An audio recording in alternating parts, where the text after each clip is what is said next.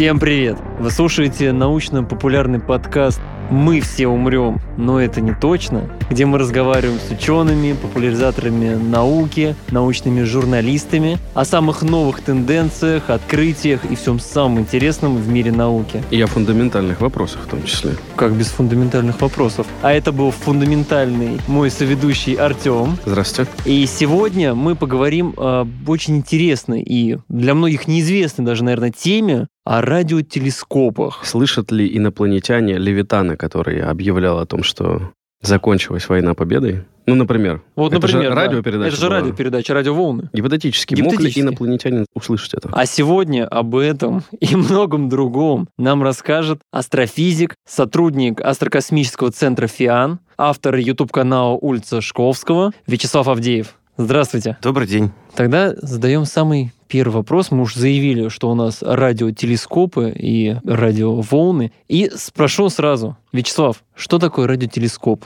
Если очень простыми словами. Давайте так, издалека начнем, что свет — это у нас электромагнитная волна. То есть видимый свет — это очень небольшой диапазон длин волн, который наш глаз может видеть. А дальше есть куча других диапазонов, которые нам недоступны, тем не менее очень интересны. Самые короткие длины волн — это, соответственно, гамма-диапазон, потом рентген, потом ультрафиолет уже по длине, по длине, потом видимый. Дальше инфракрасный, мы его не видим, но можем ощущать как тепло. Ну и, наконец, идет радиодиапазон, то есть самые большие длины волн. И так уж нам повезло с нашей атмосферой, что она прозрачна только в двух окнах, вот так сказать, окнах прозрачности. Это видимый диапазон, поэтому мы можем видеть и звезды, и солнышко, и вообще замечательно. И это радиодиапазон. А для всего остального почти нужен космический телескоп. Поэтому, наверное, первое... Космический, в смысле, в космосе. Да, в смысле в космосе, то есть над атмосферой. Или над атмосферой, или если мы говорим об инфракрасном или так называемом субмиллиметровом диапазоне, сейчас немножко нагоню душности, но тем не менее. То есть можно попытаться найти место повыше, потому что вот эти длины волн в основном поглощают молекулы воды. Вода — это такой вот самый главный парниковый газ, самый главный поглотитель там всего такого вот связанного с электромагнитным спектром. Поэтому если удастся подняться над этим основным слоем воды, то будет чуть попрозрачнее. Поэтому многие телескопы ставятся в горах. И даже был такой проект телескопа «София», который, значит, поставили на Боинг 747 переделанный и летали на высоте до 14 километров, наблюдали, а потом сказали «дорого, больше не будем». И перестали. Вот в прошлом году такое было. Если говорить про радио, то это был первый диапазон, кроме оптического, в котором у нас появились обсерватории, телескопы. Причем, как обычно, открытие это было случайное. То есть, можно сказать, начало радиоастрономии у нас это 30-е годы, когда компания Bell Telecom поручила молодому своему сотруднику, инженеру Карлу Янски, разобраться, почему, когда мы сигнал через Атлантику передаем, возникают какие-то помехи, которых по расчетам быть не должно. Карл, разберись. Ну, Карл построил антенну полноповоротную, стал сигнал гонять туда-сюда, очень быстро понял, в чем проблема. Атлантика большая, где-нибудь какой-нибудь там циклон, грозы, значит, молния, соответственно, вспыхнула, пошла помеха. Значит, что можно делать? Можно сделать фильтр, отсечь эти помехи. Хорошо, помехи мы отсекли, вроде бы грозы близкие, далекие, не должны мешать, но все равно какая-то помеха осталась. Причем помеха очень странная. Она то есть, то нет. С периодом в 23 часа 56 минут. Он сначала подумал, так, ну, Солнце было бы 24 часа, да, то есть это не солнечные сутки, это звездные. Что-то, какой-то объект находится на небе, Солнце-то он не видел, он видел эту штуку, то есть она ярче Солнца. Он стал обложился звездными картами, стал смотреть моменты восхода-захода светил. Оказалось, объект в Стрельце. Что это в Стрельце? В Стрельце уже тогда знали центр нашей галактики. И там что-то безумно ярко светит. Он прибежал к руководству, говорит, ребят, такую классную штуку нашел, вообще давайте изучать, а ему говорят, слушай, Карл, ты вообще-то задачу тебе поставили, ты с ней справился, молодец, а вот в это не лезь. Это дело ученых, ты не ученый, финансирование мы тебе не дадим. Поэтому он буквально написал об этом сообщение, о том, что обнаружена такая штука, не в научном журнале, а в какой-то местной заметке, чуть ли там не, вот, не городские новости, да, то есть там открыли новый колодец, а вот тут, значит, внезапно мы в центре галактики видим непонятное радиоизлучение. И никто на эту штуку внимания не обратил, кроме одного радиолюбителя, звали его Гроу Требер. Он в то время установил уже контакты со многими радиоточками, и подумал так, ну хорошо, на Земле уже вообще все, чего хотел, добился, значит, а вот тут в космосе есть сигнал какой-то, и вот он построил фактически первый радиотелескоп, который выглядел как вот привычные нам антенны. То есть это была такая тарелка, 9,5 метров диаметром. Она не могла поворачиваться в разные стороны, но могла наклоняться вверх-вниз. А поскольку у нас в течение суток небо-то поворачивается само, а в течение года еще на разных высотах у нас разные светила, поэтому можно было просто вверх-вниз вот так вот телескоп э, периодически опускать и составлять карты неба. И вот РБР 10 лет, где-то с 30-х по середину 40-х, наблюдал небо в радиодиапазоне. Построил карты, постоянно писал, пытался заинтересовать научное сообщество, но там то война была, то еще чего-то. Поэтому я сейчас только привожу пример. Вот прилети инопланетяне там где-то в 40-х годах, и составь они список профессий. Значит, на Земле столько-то учителей, столько-то врачей. Один радиоастроном и тот самоучка, потому что он профессиональным ученым не был. Он был радиолюбителем. И вот только уже после войны, когда много радаров оказались не нужны, их отдали ученым, и тут подумали, так, а что с ними можно вообще делать? Зачем они нужны? О, какой-то вот мужик уже 10 лет пишет, что на небе какие-то непонятные источники, и в центре галактики, и Солнце он нашел, и какие-то еще там. Надо проверять. Вот это было начало радиоастрономии. Такое. А правильно я понимаю, что когда он составлял карту неба, то там принцип плюс-минус как двоичный код. Навелся на точку, есть сигнал, там что-то есть, нет сигнала, там ничего нет. он мог еще э, замерять. А то интенсивность есть, это то что? Есть интенсивность сигнала, то есть насколько яркий источник в данной области. А, то есть не просто его наличие, но и его а так это не точка, так это, грубо говоря, вот, скажем так, он наводится на какую-то область угу. какого-то размера, и дальше идет сигнал. Соответственно, в этой области сигнал ярче, ну, отметка, грубо самописец показывает, что вот там что-то более-менее яркое. Соответственно, небо движется у нас, да, Земля вращается, но мы скажем, что небо движется для телескопа. Вот. Другая область на небе зашла в поле его зрения, интенсивность чуть упала. Ага, значит, там было что-то яркое. И так постепенно сканируя, как, не знаю, сканер, который документ переводит, вот так же он сканировал небо изо дня в день, смотря что же там видно. Ну, то есть получается, что принцип, понятно, что и свет, и электромагнитный, точнее, и радиодиапазон, это все волны. Да. Вот, важно об этом помнить, хоть мы и не видим волны, но по Но большому счету, это то же самое электромагнитное излучение. Просто мой главный вопрос был, я когда раньше там представлял радиотелескопы в детстве, я думал, ну как, они, получается, отправляют сигнал, он летит куда-то, значит, обо что-то бьется, ну как локаторы работают. Как локаторы, да. Рыбаки как понимают, что рыба есть на дне, и возвращается.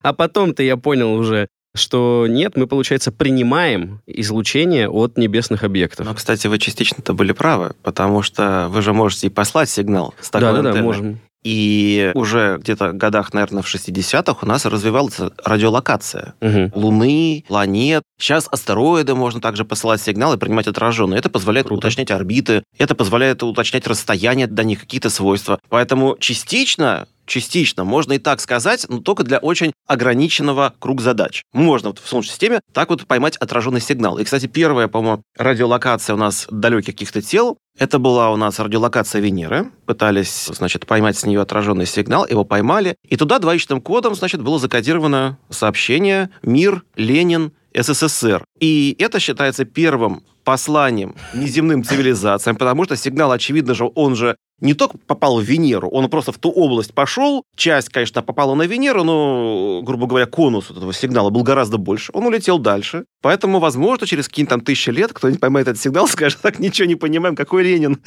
о чем вы говорите, какой мир. Ну ладно, полетим разбираться. Вот как-то так. Либо они скажут, у них тоже есть Ленин. Да-да, свой. То есть получается, что радиолокация в этом случае, она, ну, силу краткосрочности человеческой жизни не очень подходит, потому что сигнал у нас будет просто до какого-то объекта далекого, очень долго лететь. Скорость же как у скорости света, правильно, у распространения Да, естественно, это электромагнитные волны, распространяются они со скоростью света, но это только для Солнечной системы, не только потому, что долго летит, а потому, что он летит и ослабляется. О, и я... уже вот для каких-то далеких тел, то есть астероиды еще ладно, а вот туда вот к Юпитеру посылать бесполезно, мы, скорее всего, ничего такого путного оттуда уже не примем. Ну, дальше-то точно бесполезно. Это вопрос в силе излучателя. Да-да-да-да-да, то есть, если, конечно, могли бы построить какую-нибудь супермощную антенну, но и очень чувствительный приемник, но такого у нас как бы пока нет, и не особо-то и нужно, потому что сейчас мы множеством других способов можем определить э, параметры планет. А первое время, когда мы не могли запускать космические аппараты, это казалось осмысленным. А что же это тогда за сигналы, которые радиотелескопы ловят? Кто их излучает? Что они из себя представляют?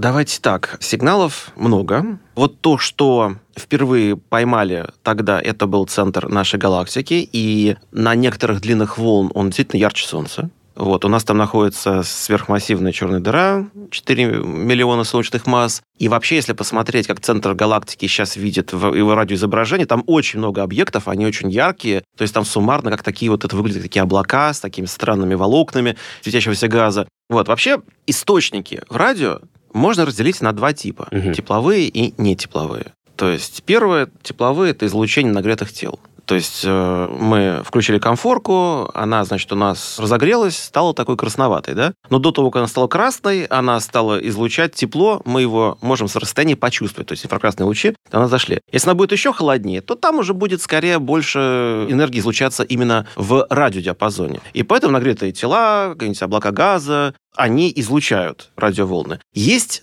не тепловые источники. Это вообще было удивительно, когда их открыли. То есть, потому что казалось, такого не может быть, а потом внезапно, смотрите, оказывается, у нас есть совершенно другой тип излучения в космосе. Например, есть излучение, похожее на, по тому же самому принципу, как вот излучает лазер. Мазер. Да, то есть лазер — это видимый диапазон, а мазер, то есть M — microwave, то есть микроволновая. И тоже было удивительно, да, когда астрономы нашли вот такие вот, как это называется, когерентные, то есть и источники на одной длине волны, то есть которые очень узкой такой длины волны, mm-hmm. как лазер светят. И это оказалось, что и в молодых звездах вокруг них такая штука возникает, и в звездах, которые уже почти умирают, сбрасывают оболочки, такая штука есть, и даже в ядрах далеких галактик, в дисках вокруг черных дыр сверхмассивных тоже вот такое излучение есть. То есть у него принцип как у лазера, то есть, грубо несколько, наверное, не буду объяснять, как работает лазер, но, грубо говоря, это не тепловой источник. Или, например... Лазер же ему передают энергию, да? и он энергию, начинает излучать свет. Да, да, да. А тут есть, физика какая? А тут то же самое. То есть есть э, вещества, обычно ага. это молекулы,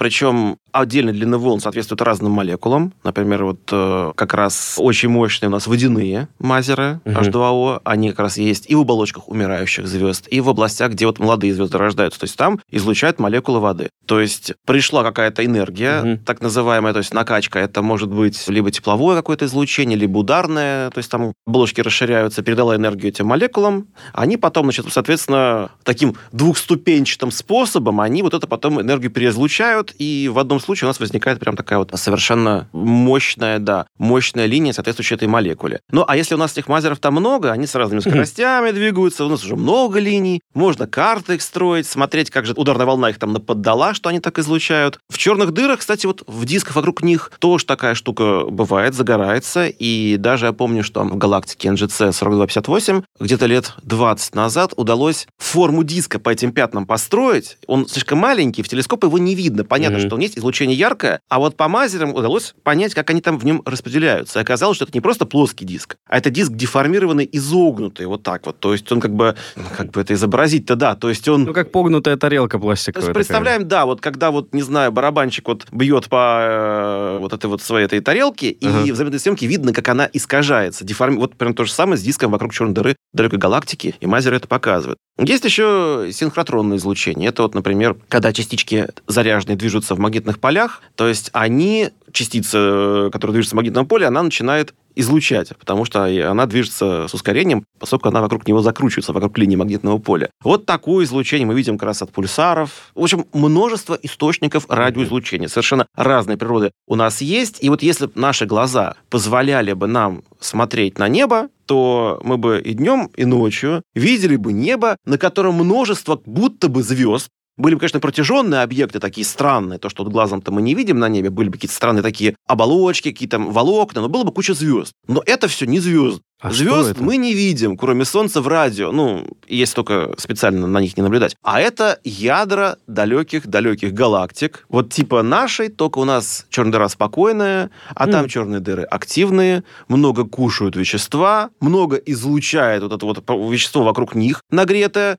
которая еще не успела упасть, и поэтому вот небо все будет в звездах, только это не те звезды. И это гораздо более далекие объекты, это далекие-далекие галактики. Но сразу скажу, если бы наши глаза могли видеть в радио, мы бы ничего не видели. Mm, а вот. Почему? А, потому что, скажем так, чтобы нам наблюдать в диапазоне длин волн, как минимум наш приемник должен быть размером больше, чем эта длина волны. То есть, если у нас длина волны это там сантиметры, то там угу. нужны очень большие глаза. Ого, А-а-а. да, это неожиданно. И в этом, кстати, была долгое время проблема радиотелескопов, потому что ты видишь тарелку в Эффельсберге. То есть это 100-метровый радиотелескоп. И думаешь, ничего себе махина. Это ж, наверное, как он зорко может смотреть. Угу. А он видит, ну, примерно так же, как глаз человека. То есть, казалось бы, где у нас зрачок, а где телескоп? Ну, да, во сколько раз телескоп больше зрачка? Примерно во столько же раз. Радиоволны длиннее, чем длинные волны видимого света. Поэтому баш на баш получается. И долгое время радиоастрономы чувствовали себя аутсайдерами. По сравнению с окулистами, да? По сравнению с обычным человеком, да. То есть вот ты там у меня какой-то источник, ты глазом посмотри, что там, я не пойму, у меня пятно какое-то размыто. Вот. У нас примерно какая зоркость? Вот Луну, вот если у нас идеальное зрение, Луна для нас 30 пикселей. 30 пикселей раз, вот такая вот 30 на 30 пикселей получается Луна. Вот примерно так видит 100-метровый телескоп. Обидно, ну, что делать? Получается, чтобы увидеть больше, нужно его еще больше делать или как-то есть другие способы наращивания мощности? Э, да, нужно делать больше, тут есть проблема. Потому что вот я и Фрисберг привел пример, а был еще телескоп Гринбэнк 100-метровый. И в 88 году ни с того ни с сего ясным осенним деньком ветра не было, землетрясения не было. Эта 100-метровая стрелка рухнула просто вот как арочный домик по тяжести своего веса. Потому что чем больше мы делаем телескоп, тем сильнее нагрузки на материалы, тем больше там зависимость от каких-то погодных условий. То есть мы не можем увеличивать телескопы до... Ну, это как Аресиба, да, который в том году рухнул? Да, ну, он рухнул просто как бы по всяким там разным причинам.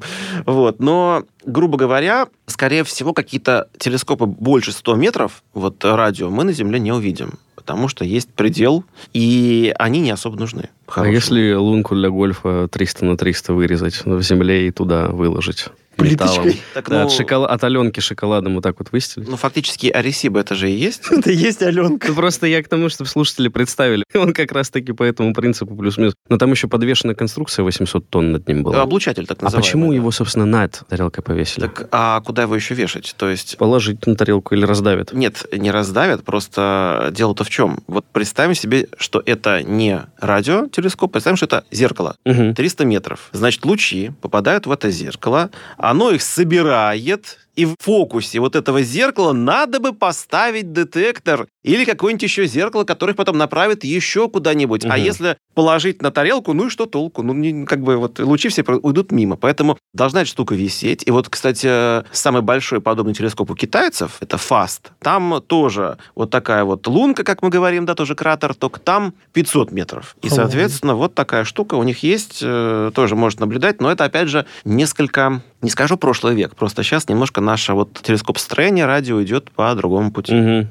Получается, что если у нас какая-нибудь каменюка типа Земли, да, э, ну, у нас с жизнью еще, слава богу, Пусть будет Венера, кстати. Безжизненный кусок камня. Вот радиотелескопом мы и не увидим, да, в какой-нибудь соседней галактике или не соседней планету. А... Она ничего не излучает. Нет, не совсем. Так, так, так. То есть Земля излучает, у нас есть магнитосфера, и в ней тоже движутся заряженные частицы, и угу. они излучают. И вот я помню, по-моему, несколько, может, пару лет назад или даже год назад было сообщение, что от каких-то там планет у других звезд можно принять радиосигналы они принимались. Но это не пришельцы, это не там какая-то местная цивилизация, а это просто сигнал от магнитных полей этой планеты и частиц, которые в них двигают. Угу. Поэтому, в принципе, нет, можно изучать даже так магнитные поля у этих планет. Ну, насколько наша там Земля уникальна в этом плане или нет, оказывается, нет. Смотрите, вот как бы у планет могут быть тоже магнитные поля. Правда, там планеты, по-моему, большие, угу. э, типа Земли мы пока еще не можем заметить. Но... Вот, то есть сигнал слабый. Он, получается, на фоне остальных да, естественно. теряется. Естественно, то есть обычно все-таки, если мы хотим смотреть планеты, изучать, то тут нужен инфракрасный. Это как раз, ну, грубо говоря, нагретые тела, да, вот планета у нас излучает как что? Как нагретое тело, то есть примерно инфракрасный диапазон. Поэтому вот телескопы космические типа WISE, они же искали э, всякие там малые планеты нашей Солнечной системы, там астероиды, кометы, то есть они смотрели именно в инфракрасном диапазоне, потому что вроде бы как бы видим что-то точное, угу. нагретое, в оптике оно светит слабо, оно там тусклое, далеко от Солнца, а в инфракрасном поярче, его, его уже можно заметить и как-то определить орбиту. Вот. Ну, а если это отдаленная, допустим, от звезды планета, то получается только вот ловить отраженный свет, как-то пытаться ее выхватить? Отраженного света будет мало. Опять ну, же, да, да. удаленные планеты лучше тогда смотреть в инфракрасном. В любом случае, не в, Все не, равно, да? Не... не в радио. Вот. Или же есть такое понятие микролинзирования, когда планета, она же массивная, она тоже искажает пространство-время, искажает лучи света. Угу. И если позади нее будет какая-нибудь звезда, то в какой-то момент она эту звезду может усилить, как линза огромная. И тогда мы увидим такую вспышечку, скажем, а, так вот, значит, оказывается, там планета сейчас пролетала. И примерно ее орбиты оценить, потому что по параметрам этой линзы, то есть насколько ярко свет подпрыгнул и за какое время, можно понять, что за планета это была. Вот так. Вот я такого рода исследования читал, когда никто там и не ждал, а тут смотрят они по изменению как раз-таки по отклонению из-за да. массы планет. Так можно. Но это, опять же, не задача радиоастрономов.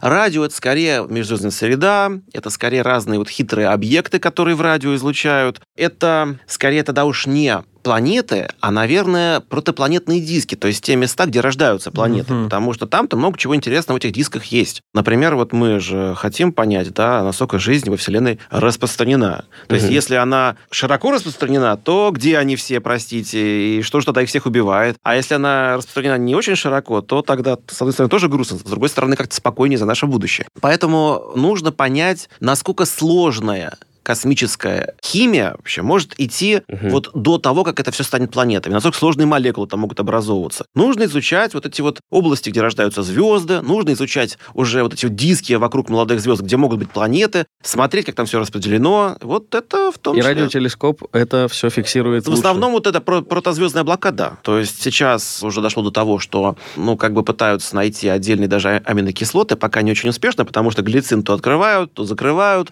Чувствительность очень как бы маловато пока. Угу. Однако многие довольно сложные органические молекулы, они уже в космосе открываются. Ну, уж постоянно было, помните, лет 10 назад новость. В космосе нашли облако спирта, которого хватит. Да, и, значит, количество было. бутылок водки, значит, там это рассчитывают, Любимые видимо, новости. журналисты. Да. Шикарно. То есть, э, да, спирты всякие, сахара там какие-то. Вот это все, ну, можно попытаться обнаружить. Туманность сахарной ваты. Да, ну, опять же, там все это будет смешно. То есть... Э, Влетаешь в нее. Проблема-то, да, в том, что чем сложнее молекула, тем меньше она излучает, и тем уже, как бы, грубо говоря, она зашумлена, поэтому нужно очень чувствительные инструменты. На Земле с чувствительностью сложно, поэтому как бы, ну, потихонечку. Что такое радиогалактика? Вот я этот термин читаю, ну, что такое галактика там? Ну, давайте совру, что я понимаю, что это. А что такое радиогалактика? Ну, это немножко, наверное, устаревший термин. Ага. Грубо говоря, раньше, когда вот э, потихонечку зоркость радиотелескопов росла, оказалось, что некоторые галактики излучают в радиодиапазоне. Аномально сильно. Ага. И вот такой объект называли радиогалактикой. Например, то есть галактика Центавр А, так называемая, вот эта галактика в Центавре, и она еще в радио очень ярко светит. Вот почему они так светят, сейчас уже вполне себе понятно. То есть там в центре сидят сверхмассивные черные дыры, которые много кушают. Угу. И если они совсем много кушают, то это прям квазар будет. Очень яркий источник света. Эти квазары сначала-то их как? Их в оптике обнаружили, да, то есть есть звезда, яркая довольно, ну, как она, понятно, что глазом не видно, но яркая. А линии в спектре какие-то непонятные. Таких элементов у нас нет в таблице Менделеева. Что это вообще за жесть такая? А потом оказалось, что это не звезда, а это далекая-далекая галактика. А линии-то они нормальные. Просто они из-за того, что галактика далеко, по эффекту из-за расширения Вселенной, из-за того, что все галактики удаляются, они mm-hmm. смещены в такую область, где их уже не ожидали увидеть. Поэтому казалось, что другие химические элементы. То есть, э, грубо mm-hmm. говоря, в радиодиапазоне эти объекты оказались очень-очень яркими, как раз вот на уровне там одних из самых ярких источников на небе, вот, которые мы бы, наверное, глазом бы приняли бы за звезды. Э, вот и есть квазары, есть там разные там сейфертовские галактики, галактики типа там Белл, Лацерта и так далее. То есть это фактически все эти термины означают, насколько у нас там яркое ядро и под каким углом это ядро излучает в нашу сторону. Вот, э, грубо mm-hmm. говоря, так. Радиогалактика это просто галактика, которая очень излучает яркое радиодиапазон. Там же как вот это вот черная дыра кушает, то, что там упасть э, не упало, а довольно много чего упасть не может, э, потому что момент очень большое вращение плюс магнитные поля. Все это выбрасывается в виде таких двух, как говорят, коллимированных потоков. Ну, в виде двух таких джетов узких. Они летят, Постепенно они замедляются из-за того, что их тормозит межгалактический уже газ охлаждаются, и вот то безумно там горячее вещество, которое движется почти со скоростью света, там с температурами миллионы градусов, оно охлаждается настолько, что светит уже в радио. И вот тогда у галактики на огромном расстоянии, может быть, несколько там этих диаметров галактики от нее, вырастают огромные радиоуши, так называемые. То есть, да. Даже так. Два таких огромных пятна, которые светятся в радио. Это тот газ, который вымело, ага. он там затормозился, и теперь в радио светит. Мы их видим таким, ничего себе, галактика маленькая, а уши огромные. Вот как бывает. Галактика Чебурашка. Чебурашка, да. Они все такие чебурашки, все радиогалактики будут в той или иной мере. Ну, почти все.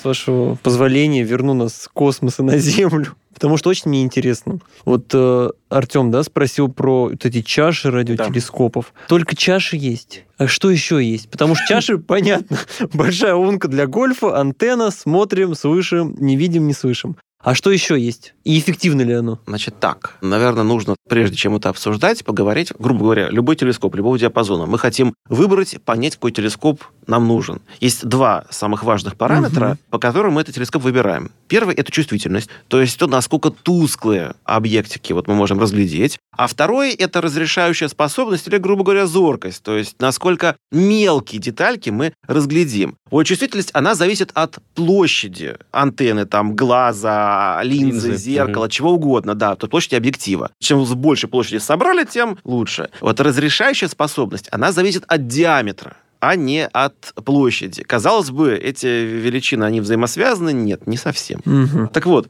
Поскольку радиоволна, она довольно большая, во-первых, то почти сразу же у нас, когда стали строиться радиотелескопы, появились так называемые антенные решетки. То есть это, грубо говоря, часть вот таких вот каких-то мы провода натягиваем угу. да, на большой площади. И с этой большой площади можем снимать информацию. То есть нам не нужна тарелка. Можем поставить много разных антеннок, которые для больших длин волн, им будет казаться, что это одна... Представим такую, да, обтянутый квадрат метр на метр металлический, а длина волны, например, 2 метра. Все, она, получается, ловится, Попадается да? в него. Длина волны, тогда нужно много квадратов таких, чтобы вот э, много квадратов, тогда эта длина волны попадет, им кажется, это единая поверхность. Да-да-да, то есть она сквозь-то не пролезет, она больше. Такие ага. антенные поля могут быть прям целые. И Другая вот интересная вещь, когда вот стало понятно, что телескопы радио мы слишком большими делать не можем, потому что дорого, сложно, угу. долго, вот стали делаться так называемые радиоинтерферометры. То есть это несколько антенн, мы соединяем как бы сначала кабелями, и так отстраиваем там задержку сигнала, чтобы получалось, как будто бы вот когда радиоволна приходит, ей кажется, что это не отдельные тарелочки, а как будто бы частички огромной такой виртуальной антенны. Она приходит, в фазе потом где-то собирается, и что получается? Площадь такого инструмента, как суммарная площадь всех антенн. А зоркость, как максимальное расстояние между вот этими телескопчиками, потому что зависит от диаметра. То есть mm-hmm. вот почему я сделал такое пояснение, что именно от диаметра зоркость важна, и большой диаметр может быть при маленькой площади. В 60-х годах 20 века трое советских ученых, Матвеенко, Кардашов и Шоломицкий, mm-hmm. вообще предложили такую идею. Они говорят, слушайте, ребят, а чем мы тут паримся-то? Вот это вот кабели какие-то. Давайте так, один телескоп в США, другой телескоп в СССР. Сигнал собираем и уже математическими методами обрабатываем вот его так, как будто бы это элемента огромной такой виртуальной тарелки. Угу. Только размером от СССР до США. Вот и с тех пор вот эти радиотелескопы разрозненные стали объединяться в сети. Это называется таким страшным словом радиоинтерферометрия со сверхдлинными базами, РСДБ. И если что, я теперь буду говорить слово РСДБ. Дальше вот это не просите, не просите у меня это страшное слово больше произносить. А, вот. Так вот, с помощью этого РСДБ удалось радиоастрономов из аутсайдеров по зоркости перевести в лидеры. Потому что, да, длины волн по-прежнему большие, но когда у тебя телескоп размером с Землю, а у тебя тарелки в разных частях Земли стоят, и чем их больше, тем лучше, соответственно, то получаем, ну, грубо говоря, да, телескоп размером с Землю, с зоркостью, ну, вот совершенно гигантской. И как раз вот это вот, наверное, 70-е, 80-е, 90-е вот эта технология развивалась. Потом стало понятно, что Земля-то нам тоже как бы хочется побольше, а Земля раздуться не может, правильно? Чего делать? Запускать телескопы в космос. У того же самого Кардашова, у него же была еще идея, да, годах по 80-х запустить радиотелескоп в космос, чтобы он был как бы одним из элементов вот этой вот виртуальной тарелки. Угу. Удалось это сделать только в 2011 году. Полетел радиострон и работал до 2019 года, что очень много для российских спутников научных. Обычно они живут гораздо меньше. Тут прям как бы все очень хорошо сделано было, причем там было несколько систем как бы режимов у него работы, поэтому когда водород кончился в этих атомных часах, то он продолжил работать без водорода, там заранее продумали, как это сделать. Ну и, соответственно, что радиострон? Он вращался вокруг Земли по вытянутой орбите. В самой близкой точке, ну, чуть дальше, чем МКС. В самой далекой, такая вытянутая, почти до Луны, 350 тысяч угу. километров. И вот получается, он с виртуальная тарелка с максимальной зоркостью, как вот у глаза размером 350 тысяч километров. Вот что делал радиоастрон. То есть, чтобы это сравнить, вот, наверное, мы на Луну кладем вишенку, маленькую какую-нибудь, или там, не знаю, черную смородину большую.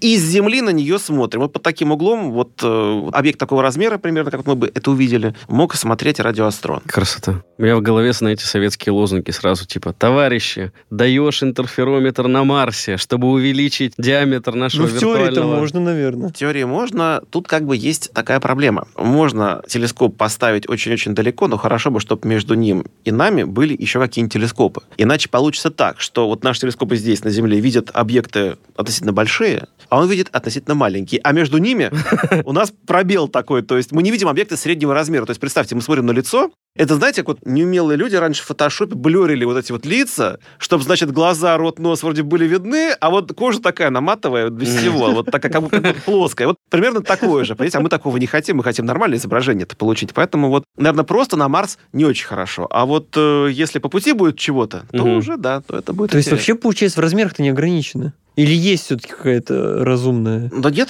по-хорошему миллионы километров. Можно делать такие устройства. И, кстати, ну, опять же, то есть есть же еще один способ. То есть телескоп-то он зависит от диаметра зоркости, но еще от длины волны. А длины волны обратно. То есть у нас чем длина волны получается меньше, тем, наоборот, более зоркий инструмент. Поэтому изображений тени сверхмассивной черной дыры вот в 2019 году получили все-таки на наземном инструменте. Это телескоп горизонта событий. Тогда, по-моему, было 8 антенн, сейчас у них уже больше. И они наблюдали не на длинных волн радиоастрона, там сантиметр небольшим, да, а они взяли там, ну, грубо говоря, 1,3 миллиметра, то есть миллиметровые волны. И вот это позволило им как раз вот добиться той самой зоркости, чтобы увидеть вот эту самую тень черной дыры. Я, может, задам очень глупый вопрос. Но от чего зависит какую длину волны распознает радиотелескоп? От э, детектора. Вот. От качества поверхности антенны, ага. собственно, и от того, что нам позволит наша атмосфера. Угу. Потому что вот эти длины волн, 1,3 мм, они уже довольно сильно поглощаются молекулами воды, водяным паром. Поэтому инструменты, которые в них наблюдают, должны быть, а, выше основного слоя водяного пара, то есть в сухих местах, желательно там, где вся вот вода осталась, ниже. И, во-вторых, далеко не каждый день подходит для наблюдений. Вот я, насколько помню, как рассказывали сами ребята из телескопа «Горизонт событий», что у них в году было несколько дней, когда на всех этих антеннах была нормальная погода, и объект был на всех, над ними, над всеми виден, чтобы можно было на него навестись и провести наблюдение. Несколько дней в году буквально. Потому что везде что-то не так. Вот в чем сложность. Ага. Даже в тех местах, вот в таких хороших по погоде. Ну да. Мы же как этот, как муравей на шарике для гольфа, который летит и крутится. Да, он еще и зараза. А он еще и пытается измерить этот муравей что-то. У меня такой вопрос еще. Почему нету каких-то искажений у электромагнитного излучения? Он летит, черт знает откуда, просто там миллионы, сотни миллионов, миллиардов световых лет. Так оно есть. А вот и все. Как тогда мы понимаем, как этот э, сигнал скомпенсировать, то есть очистить его от искажений? Во-первых, для начала мы видим его с искажениями, и не всегда можно очистить. Вот, например, почему Ага. радиоастрон, будучи намного более зоркий, чем телескоп «Горизонт событий», что для сравнения, да, радиоастрон — это вишенка на Луне, телескоп «Горизонт событий» — это яблочко на Луне. Яблочко больше вишенки, и, казалось бы, должен бы радиоастрон увидеть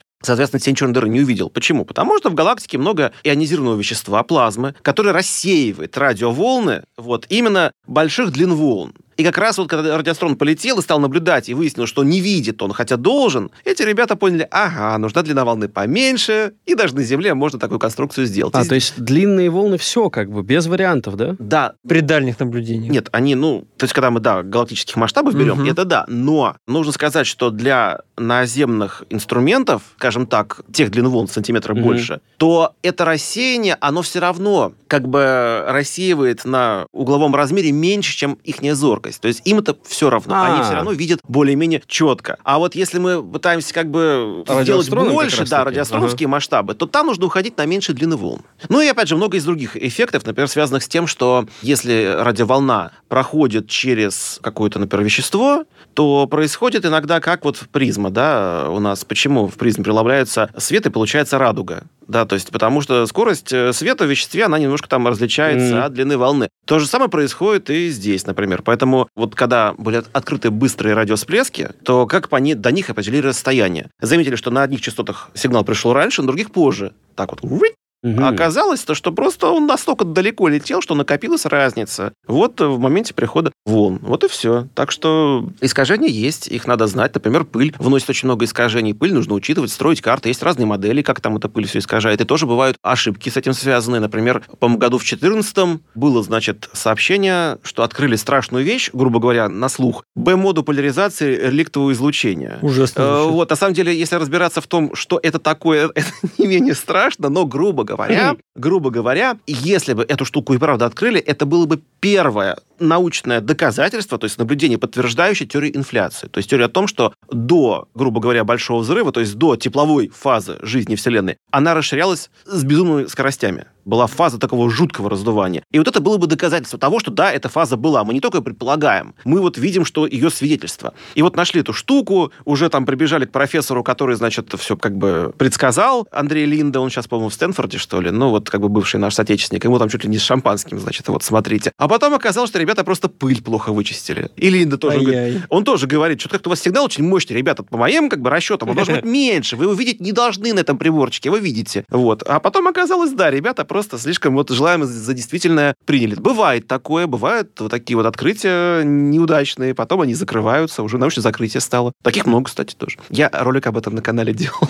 Есть, ну так, я ну, вот открытие слышал, ребята, а закрытие... Вы услышали, что надо пойти посмотреть. Про научные закрытия. Великие научные закрытия, так и называется. Про интерференцию я хотел спросить. Это получается явление, когда у нас два сигнала электромагнитных, например, они накладываются друг на друга, и в зависимости от фазы, попрошу вас объяснить потом, что такое фаза, они либо усиливают друг друга, либо ослабляют. Что нам надо представить, чтобы понять, что такое фаза? Я думаю, что представить, что такое фаза, наверное, нужно представить просто две волны, так. которые так вот, да, идут. И э, если эти две волны, они, скажем так, приходят так, что максимум этих волн, то есть горки, друг на друга накладываются, волна усиливается. Угу. Если, как бы, соответственно, противофазе, она ослабляется. На, на морском, вот, я не знаю, на море, в, в воде можно все эти эффекты самому посмотреть, просто там, я не знаю, пальчиками воду пошерудить, вот так вот. О, и две волны друг об друга ударятся, да, и и все. И посмотреть, как там, какая картина будет, где они усиливаются, где ослабляются. То есть это все будет видно. А чтобы понять именно вот, как это работает, вот именно в плане радиоинтерферометра, тут все довольно просто. То есть нужно понять, что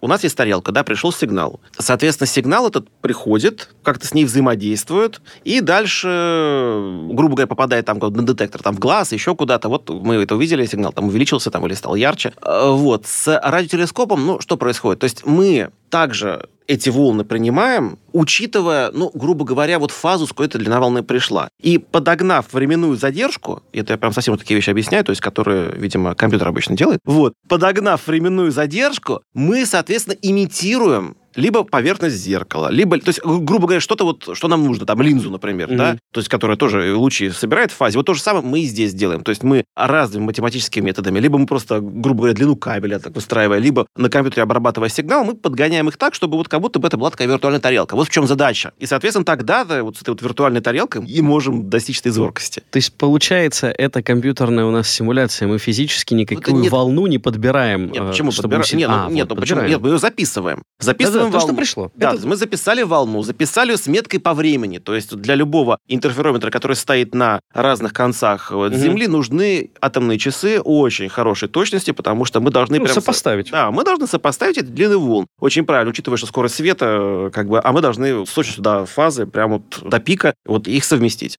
Вот, это есть волна, есть метка времени, а дальше, ну, просто сдвигаем их на нужное дельта Т, то есть на нужное время, и э, Все просто. получаем... Но они в э, компьютере у нас сдвигаются, то есть физически-то мы не можем этот сигнал, да, собрать и усилить его. В смысле? Ну, вот мы берем, допустим, три, давайте возьмем, три у нас антенны. Так. Мы поймали в разных местах. Поймали три сигнала. Высчитали вот отклонение, вот это угловое, да, называется или как? Модель задержки. Мы это высчитали, и получается в компьютере цифровом виде подставили их так, чтобы они все... А вот... какая разница, цифровое это устройство или аналоговое, если оно выполняет одни и те же функции? Если а, бы у нас были бы три тарелки соединенные кабели, и мы бы также грубой длины кабелей подогнали, чтобы они приходили вот в нужной фазе, да, ну, мы же делаем то же самое. То есть разницы нету фактически. Только если кабель это быстрее все будет, и мы не тратим время на расчеты вот эти. А если мы можем позволить себе тратить время, то как бы вот получаем... Я понял. Я, видимо, вопрос просто не совсем так задал. Вот когда мы говорим про радиоинтерферометр, это получается, мы решаем вот эту задачу для того, чтобы у нас как раз-таки со всех точек сигнал был одинаковый. Но мы для любого интерферометра решаем эту задачу. А это если общем... это одна тарелка? Я просто читал, что там, собственно, детектор, ну, точнее, не детектор, а устройство, которое усиливает сигнал, оно работает по тому принципу, что мы вот что-то поймали, и нужную нам длину волны усилили, как бы мы искусственно наложили еще одну, чтобы чувствительность повысить. Вот. Ну, это тогда немножко другое.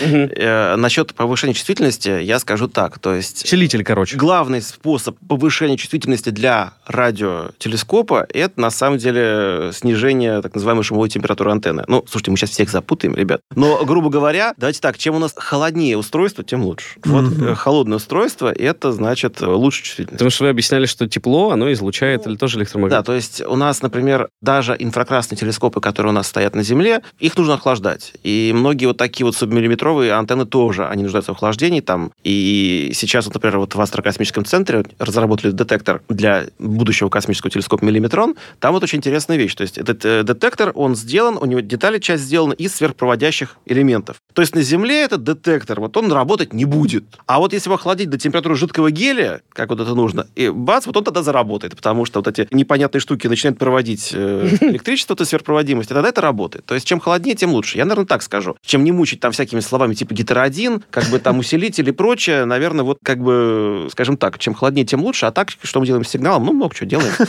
Ну ладно, к концу эпизода проанонсируем, что будем рады вас пригласить еще раз, чтобы поспрашивать уже про радиоастрон и миллиметрон. Надеюсь, что вы к нам зайдете. Давай, у нас 10 минут осталось. Может быть, какие-нибудь вопросы? Есть один. Мы в самом начале вот э, в нашей заставке да, сказали о том, что может быть, инопланетяне услышат Левитана, потому что радиосигнал ушел, они там сидят с радиотелескопом, это все круто и ясно. Но, как я понимаю, что с движением прогресса мы все меньше и меньше выпускаем волн.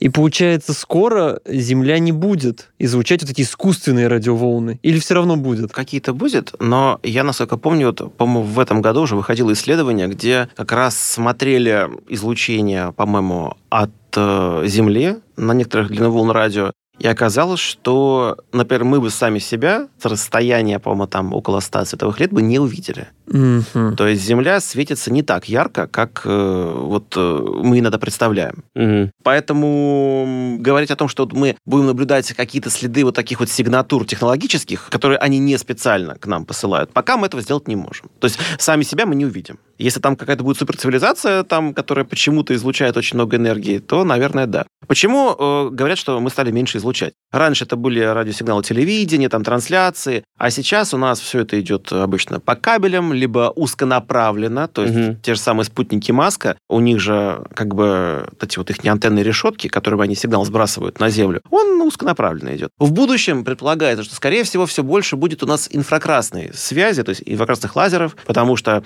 чем длина волны меньше, тем больше информации таким каналом мы можем передать. Почему Маск-то хочет, чтобы его спутники общались между собой лазерами, а сбрасывали в радио на Землю. Так скорость передачи информации повышается многократно. Поэтому, скорее всего, в будущем Земля не будет сильно светиться в радиодиапазоне. Мы все будем очень экономно расходовать энергию и излучать именно туда, куда, в общем-то, как бы где приемник находится, а не во все стороны, как мы это долгое время делали. Поэтому остается только ждать искусственных сигналов или угу. какими-то другими способами пытаться определить наличие цивилизации. Ну, то есть мы можем сказать, да, что с развитием технологий уровень шума вокруг планеты, грубо говоря, уменьшается. Не совсем. Тому пути, по которому какого, мы идем, да? Смотря какого шума, да. То есть, например, можно представить, что какие-нибудь радары, угу. они очень мощный сигнал посылают угу. как бы в космос. Это определенно. Неизвестно, какие в будущем у нас будут технологии. Может быть, они тоже начнут шуметь по каким-то причинам. Ну, не знаю, может быть, в космосе можно сделать какой-нибудь термоядерный реактор, если, да, вот,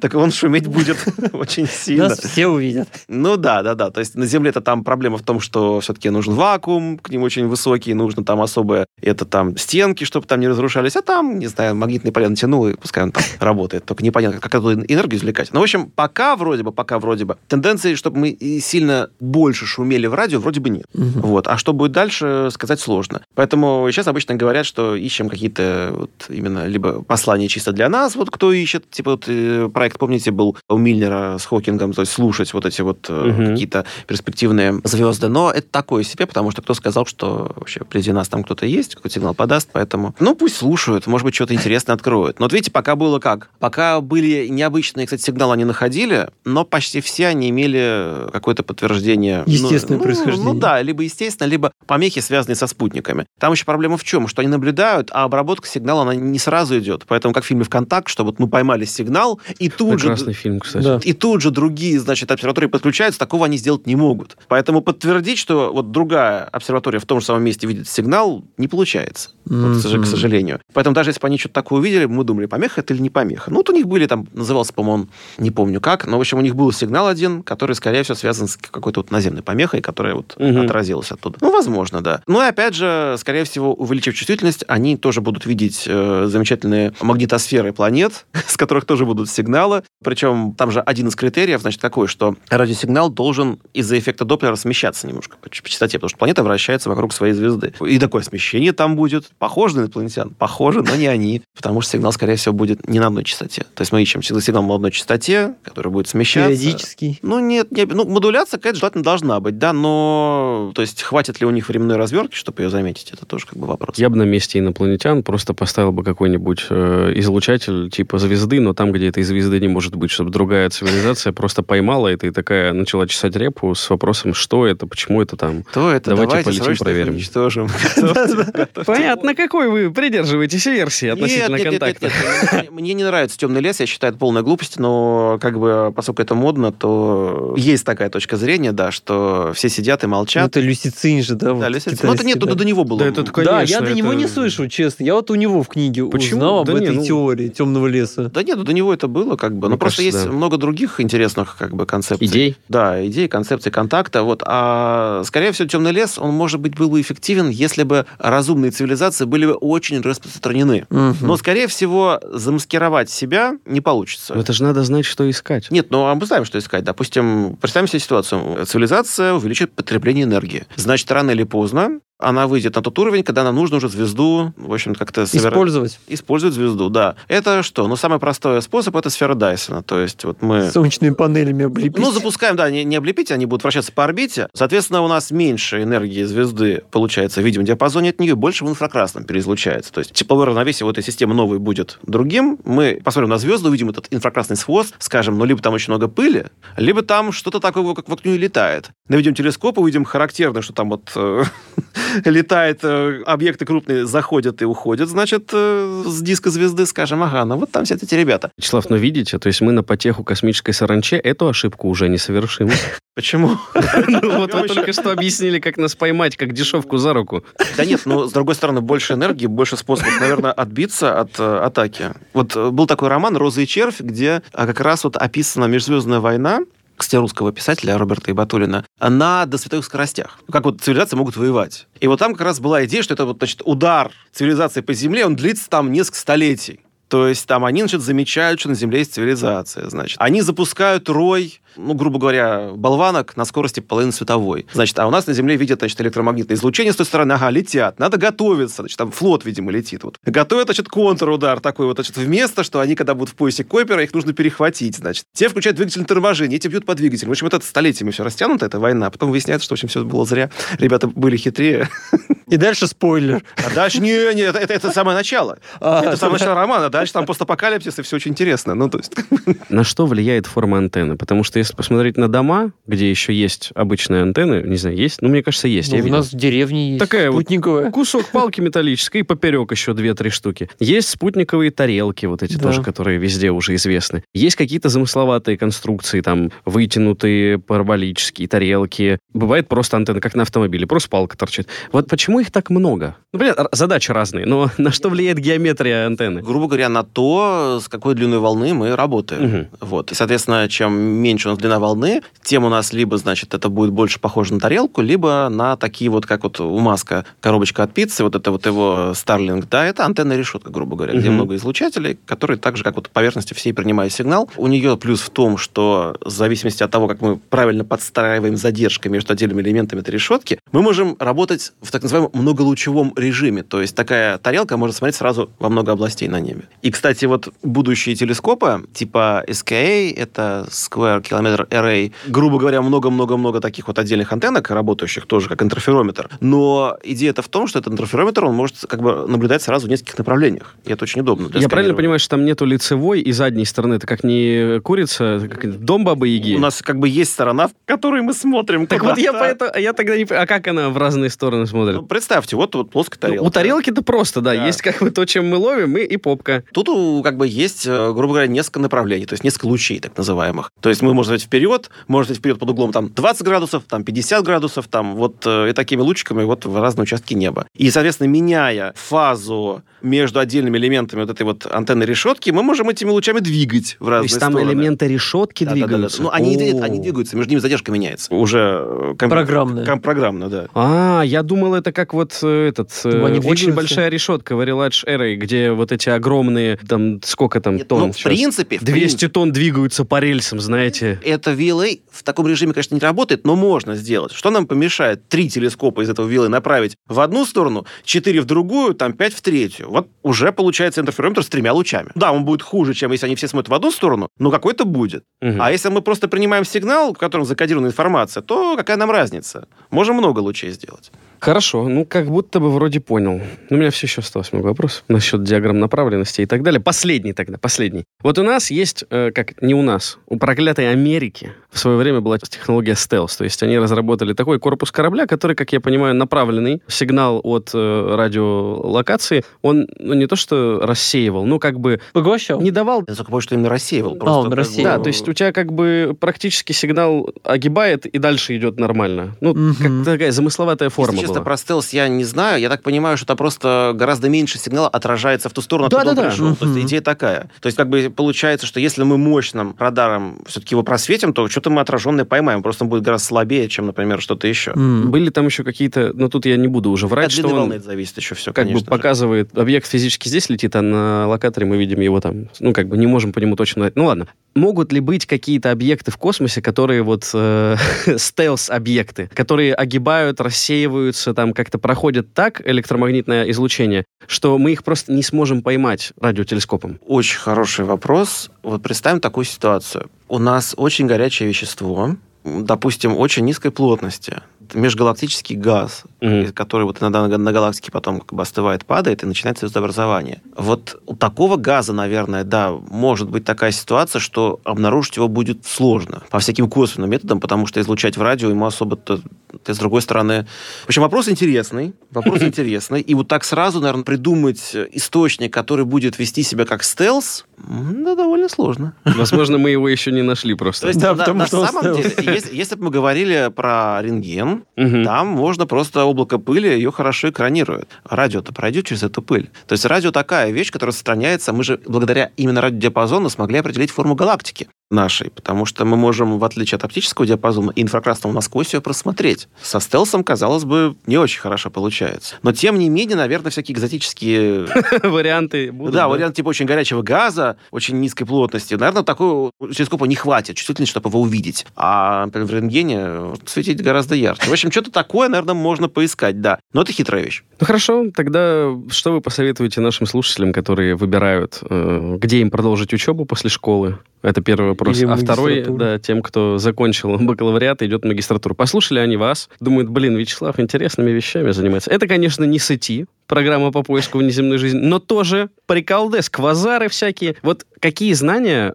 точно нужно иметь человеку, который хочет в вашей области работать, заниматься наукой? Во-первых, я, наверное, что бы я посоветовал, то это любить науку, проверять информацию, которую вот мы часто читаем, да, как это помните. Я больше не буду, значит, доверять информации интернета. Я через пять минут принцесса Диана воскресла, роет туннель до Ашхабада, значит, вот. чтобы подобного не было, да, то есть как-то надо с информацией учиться работать. А если, мне кажется, чтобы такими интересными вещами, ну, как вот кажется, что это очень интересно, этим нужно заниматься, не знаю, про это можно читать книги, например, не обязательно же, именно если хочется посвятить этому жизнь, Да-да-да. то тогда что? Ну, все-таки нужно, конечно, специальное образование. То есть э, у нас в МГУ есть астрономическое отделение, но, в принципе, не обязательно можно там из других вузов, отучившись математика, физика и программирование, это то, что вот обычно нужно у нас э, именно в астрономии. Физмат, то есть. Да, физмат и любовь к науке. Наверное, так. Без этого никак. Тяжело, мне кажется, учить физмат без любви к науке. Пожалуй. Ну, в общем, каких-то прям радикальных ошибок человек не совершит. Допустим, он отучится, там, не знаю, на ядерного физика, а потом Нет. придет к У вам. нас есть такие ребята как раз вот в ВКЦ, кто как раз ядерные физики, кто пошли потом работать. Хм. Ну, то есть образование нормальное. Там чего, как бы понять э, что-то конкретное, ну, уже задача будет, будешь с ней разбираться. Вот узнаешь там, что тебе дали, что это за объект такой. То есть было нормально. бы желание. Да, опять же, высшее образование к этому немножко так, ну, Она учит, э, в общем-то, что называется, не знаю, но сдавать надо. Сейчас разберемся. Вот как-то так. Нормально, это пригодится. Закончим цитатой Ленина. Главная проблема интернета – то, что люди верят любой цитате на картинке. Прав был? Спасибо большое, что пришли, Вячеслав. Надеюсь, что не последний раз. Спасибо. Всем пока. Пока.